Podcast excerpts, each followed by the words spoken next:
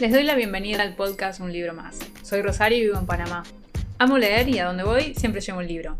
Este es el episodio 19 y espero que lo disfruten.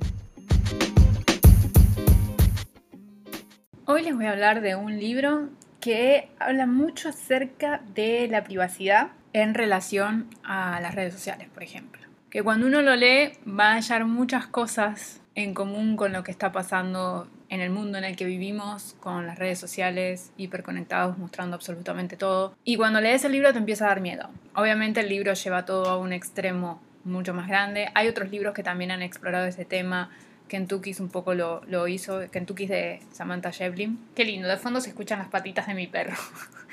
es un poco difícil, ya lo he explicado. Tengo un perro, tengo una hija, a veces puedo grabar cuando mi hija está durmiendo, otras veces no. Hoy es el caso, así que por ahí la escuchan que está jugando. Y bueno, mi perro decidió ir a tomar agua en este momento. Pero las patitas de un perro siempre son lindas de escuchar. Retomando lo que estaba diciendo. Además de Samantha Shelby en Kentucky, en Kentucky, tenemos este libro, que es El Círculo de Dave Eggers, que está publicado por Random House Monadori él tiene otros libros también por ese sello editorial. Yo leí otro que es Un holograma para el rey, que de hecho tiene una película con Tom Hanks. No fue un libro que me gustó mucho. Pero El Círculo, yo le di cuatro estrellas.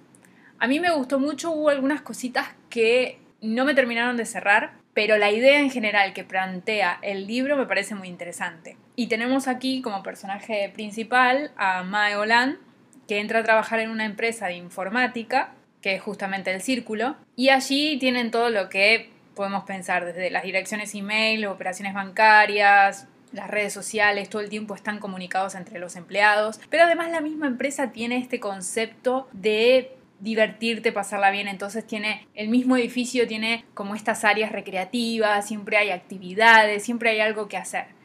Nunca podés parar, básicamente, porque siempre estás estimulado, todo el tiempo hay algo para hacer y demás. Que también tiene mucho que ver con lo que se cuenta que son algunas empresas de informática que tienen este concepto de los empleados, no sé, se ponen a jugar al ping-pong, bueno, esas cosas. Hemos leído muchas notas seguro de eso y cómo el ambiente laboral lo han cambiado para que los empleados no sean solamente como una máquina que está frente a la computadora y escriben y o hacen lo que tengan que hacer en la computadora, sino que también tengan espacio para las actividades recreativas, que se diviertan, que disfruten, porque así también van a ser más productivos. Hay un montón de notas sobre eso, hay un montón de información sobre las empresas que lo hacen. Digo que que bueno, uno lo puede leer en esas notas que se dicen que trabajan así, no lo sé porque yo no he trabajado ahí adentro. He trabajado en lugares donde hay un espacio, por ejemplo, una mesa de billar para que la gente juegue durante la hora del almuerzo. Y este libro retoma esa idea a través de esta empresa, pero esta obviamente es una empresa que lo lleva a otro nivel donde nunca puedes parar, nunca, siempre estás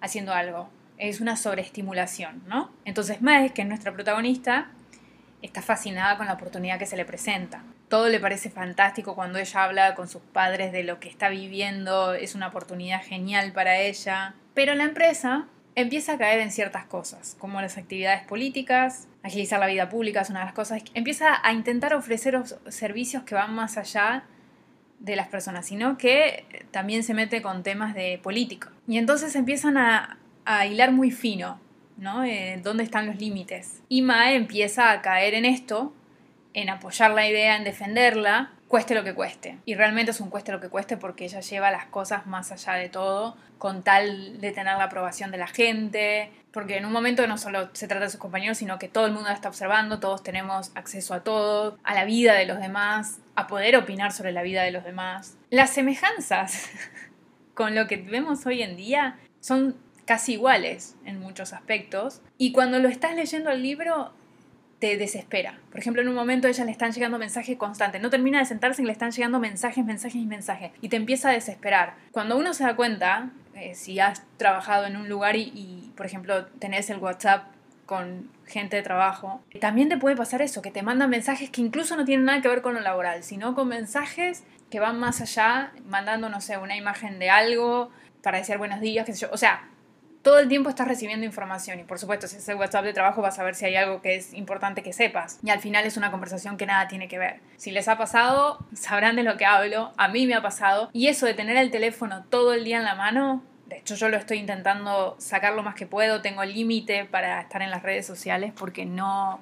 Llegó un momento en que en que me, saturé y donde estaba expuesta demasiada información. Lo que me cuesta salir sí es de YouTube, los podcasts obviamente sigo escuchando y tengo un tiempo de revisión como para enterarme de algunas cosas, pero me lo limito. Y en parte este libro me abrió un poco los ojos, igual lo leí hace, hace unos años, pero recuerdo que cuando lo leía me desesperaba mucho y me desesperaba mucho ver el paralelo que tenía con mi vida y hasta dónde se están metiendo las redes sociales, hasta dónde exponemos, qué es lo que mostramos, cómo dejamos que los demás validen lo que hacemos, si no tenemos likes no, no sirve, si haces algo mal quedas cancelado de por vida, que es todo esto de la cultura de cancelación que se habla mucho. Ese libro lo explora. Obviamente vamos allá porque también empieza a hablar de los sistemas políticos, de la democracia, de la privacidad, de la invasión de la privacidad, cuando se fuerza a otra persona también a, a exponerla, cuando no quiere. Entonces es un libro que explora temas muy interesantes. Lo recomiendo, por supuesto. No esperen una, un estilo de escritura poético ni nada de eso. Es un libro que va narrando la historia, es una historia entretenida. Sí tiene algunas cosas que no se entienden por qué están, como escenas en particular hay escenas que tienen que ver con un bote y ella en un bote, que no se entienden, yo esperaba que iba a haber un giro con eso.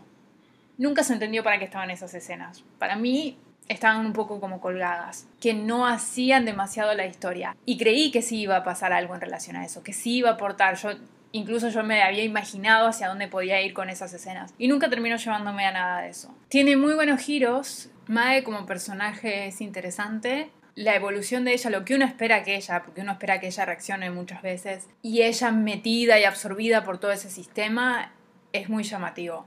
Sí es un libro como que te despierta el, miedo y la desesperación al darte cuenta que estamos viviendo eso. Creo que está muy bien pensado, muy bien imaginado, hasta los extremos en donde se puede llegar. Hay cosas que ya están tan dadas que no necesitas imaginar porque ya han sucedido con las redes sociales, pero hay otras cosas que sí son producto de la imaginación del, escritor y creo que están muy bien porque muestra hasta qué extremo podemos llegar si continuamos comportándonos de esta manera, ¿no?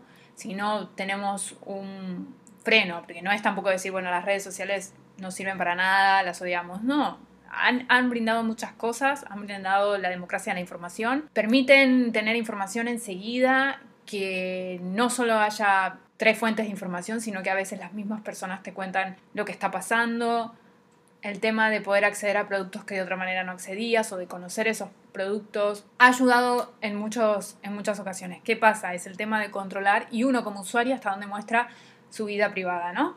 Es un libro que al día de hoy lo recuerdo, y lo leí hace ya unos años. No me mató la pluma del, escritor, eso lo voy a reconocer. Sí me invitó a querer leer, por ejemplo, Un holograma para el rey, que fue un libro que no me gustó y que de hecho ya lo regalé. Tiene otro ahora que es El monje de Moca, que no lo he leído, pero es un autor que por lo menos después de leer El Círculo me quiero seguir acercando a lo que él escribe. Y eso habla muy bien del Círculo, ¿no? Una historia original con muchas cosas que tocan al mundo que vivimos por eso nos resulta familiar y que nos permite un poco también asustarnos, ¿no? Así que este es el libro que les traigo el día de hoy, El Círculo de Dave, eh, de Dave Eggers. Está publicado por Random House Mondadori. Bueno, yo le di cuatro estrellas, así que fue una muy buena lectura. Y en la sección de un libro abierto, como ya estamos en octubre, tengo que hacer el resumen de lecturas de este mes. Y debo confesar que este mes ha sido malo de lecturas, no porque fueron de mala calidad, sino porque leí nada más tres libros. Estoy en el medio del cuarto que yo pensé que ya para el 30 de septiembre lo hubiese terminado, pero no. Y de hecho estoy estancada como en la página 300. Y lo que me costó llegar de la 200 a la 300, no les puedo explicar.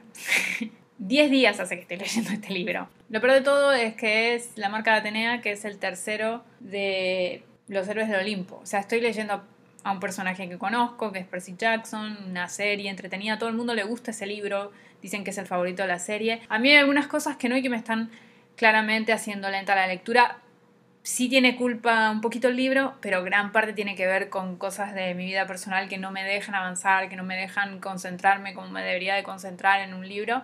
Así que sí, nada más leí tres libros.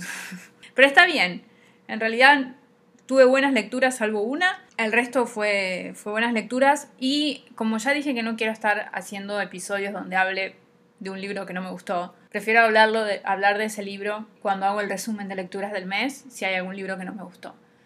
Porque no quiero dedicar episodios a libros que no me gustaron. Ya eso es algo que decidí mientras él estaba armando el podcast y mientras lo estaba haciendo y a medida que iban pasando los episodios, cuando hablaba de un libro que no, no me gustaba, había una parte de mí que se sentía culpable porque hay todo un trabajo atrás de ese libro y que a mí no me guste y estar hablando de un libro que no me gusta en un episodio completo me parecía que no tiene tanto sentido. Tiene más sentido que les recomiendo un libro y en esta sección una vez al mes puedo hablar de esos que no me gustaron. Lo bueno de este mes es que no abandoné ninguno, o sea, leí los tres libros y como les digo empecé uno que llegué hasta la página 300 y me faltan 200 más que van a quedar para el mes que viene. Leí un libro de mm, infantil, que es continuación de serie, leí uno que es ciencia ficción, fantasía y leí un clásico. De el clásico que fue el tulipán negro ya publiqué un episodio, así que ya tienen la referencia hacia ese libro. Yo eh, le di cuatro estrellas, me gustó muchísimo.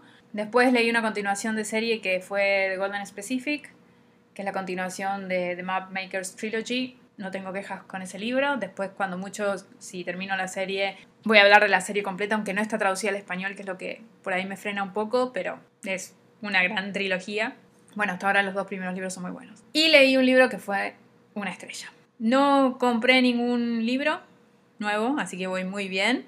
Estoy leyendo lo que tengo. Vendí dos libros, que fue Forastera y Atrapada en el Tiempo, que ya lo conté en un episodio. Y en total leí 1297 páginas. Obviamente no estoy contando las del libro que estoy leyendo porque se las cuento entonces en el resumen de octubre. El libro que le di una estrella es un inicio de trilogía que por supuesto no voy a continuar y es El cuchillo en la mano de Patrick Ness. Esta es una historia de, ciencia ficción, creo que ciencia ficción, fantasía juvenil, no sé. Tiene elementos de ciencia ficción porque habla de planetas, gente que llega a un nuevo mundo y demás. Acá es, tenemos como personaje principal a un chico que está a punto de cumplir la mayoría de edad para lo que es ese mundo, que según las leyes de, de su pueblo.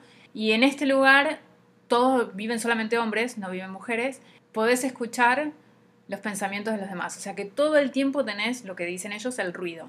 Todo el tiempo estás expuesto a escuchar lo que los demás. O sea, caminas al lado de alguien y estás escuchando lo que está pensando. Esa idea está buena para explorarla a qué nivel de cansancio agotador que es. Pero el libro está tan cargado de cosas inverosímiles. El personaje del chico, que ni me acuerdo el nombre, es insufrible. Todo empieza porque, bueno, él descubre un lugar donde está todo en silencio, donde no hay ningún ruido, donde no puede escuchar más nada, tiene la compañía de un perro. Y entonces finalmente le dicen los que no son los padres biológicos de él, pero sino los, los que lo han cuidado porque la mamá de él murió, no sabemos por qué, le dicen que él tiene que escapar. Y entonces empiezan a perseguirlos en el pueblo, es como que todo el pueblo se levanta y le dicen que tiene que escapar y que tiene que, con el diario de la mamá, que ahí hay un mapa, entonces él em, emprende ese, ese viaje y en el medio se encuentra a una chica, que obviamente él no tenía ni idea que era una chica ni nada de eso. Bueno, entonces es toda la historia de él y esa chica escapando de la gente y yendo hacia donde dice el diario que tienen que ir y hacia lo poco que le explicaron los tutores de él. Bueno, ahí está el primer problema que, que tuve con el libro. La forma de generarnos intrigas eran los puntos suspensivos. Por ejemplo, decía, bueno, lo que pasó es que tu mamá, puntos suspensivos. Y vos decís, pero ¿así me estás construyendo la intriga? No me la podés construir de otra manera, sino te voy a contar lo que sucedió. Y llega alguien e interrumpe todo. Y nunca le pueden terminar de contar. Entonces le dicen todo el tiempo, no, ahora no es el momento, ahora no te puedo contar. O sea, lo mandás a una búsqueda a, que vaya no sé dónde, pero no le contás absolutamente nada porque lo tenés que mantener en silencio y que nadie sepa. Y bueno, ese fue mi primer problema ya. El, suspenso ese que... si me vas a construir intriga, porque yo no digo que me reveles todo al inicio, pero no lo hagas con puntos suspensivos, no lo hagas cortándome las oraciones porque llega alguien e interrumpe. Construirlo de otra manera. Era como que no sabía cómo escondernos y aguantarnos hasta el final para que descubriéramos y cuando nos revelaban todo también fue como, ah, ok, porque ya me había hartado a decir verdad. Otra cosa que me molestó mucho, hay un personaje, tiene un, primer incidente. Todo lo que sigue después es, inverosímil con ese personaje. O sea, de verdad es que es inverosímil. Y ya hay otro, otro momento donde me enojé. Digo, dale, no puede ser. Esto yo no me lo creo, ni, pero no es posible. No es posible ni hasta en un mundo fantástico. no, si lo han leído sabrán de qué estoy hablando. No puedo decir mucho porque si no le hago un spoiler de la historia y por ahí habrá gente que lo quiere leer. Otra cosa que me molestó en un momento es que el, chico este, que es insufrible, no tiene instinto de supervivencia. Están escapando de toda esta gente del pueblo. Él agarra los prismáticos, los prismáticos y los largavistas y empieza a mirar y ver las caras de todos los del pueblo. Y la, la chica le dice, vamos, vamos, vamos, que nos están siguiendo, vamos, que nos van a descubrir, vamos. No, pará, tengo que ver cada uno. ¿Qué instinto de supervivencia tiene? O sea, te quedas parado ahí a esperar, obviamente, te van a descubrir. Pues no, él se queda mirando uno por uno y, es, y ella le decía, vamos, vamos, cada vez que yo leía eso me daba ganas de arrojar el libro. Lo quería tirar y decir, no puede ser que este chico sea tan tonto. O sea, no, no tenés instinto de supervivencia de salir corriendo, te están persiguiendo, te reaccioná. Bueno, ya el, el, chico en ese, a esa altura ya era insufrible. Después sucede algo que no le puedo perdonar al, al personaje principal y no se lo puedo perdonar al autor. No voy a decir nada porque no quiero arruinar la historia por si alguien se la encuentra, pero hace algo casi en la mitad o tres cuartas partes del libro, toma una decisión hacia otro personaje que no se la puedo perdonar. No.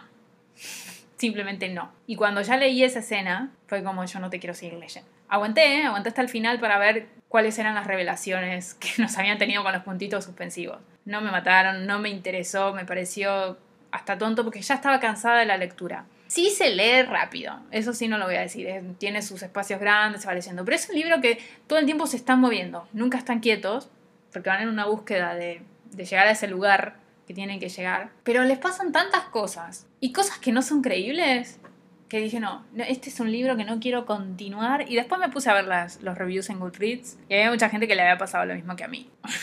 había uno que me hizo reír porque realmente estaba diciendo lo que yo pensaba. No lo puedo decir de vuelta porque si no les hago un spoiler de la historia. Pero no, ese es un libro que no pude. Ya lo puse para donar, para vender, lo que sea que salga. Pero yo sabía que ese libro a mí mucho no me iba a gustar. Yo lo había visto en Booktube pero bueno, lo compré en ese rush de, uy, acá está la trilogía completa, voy a comprarlo. No me gustó.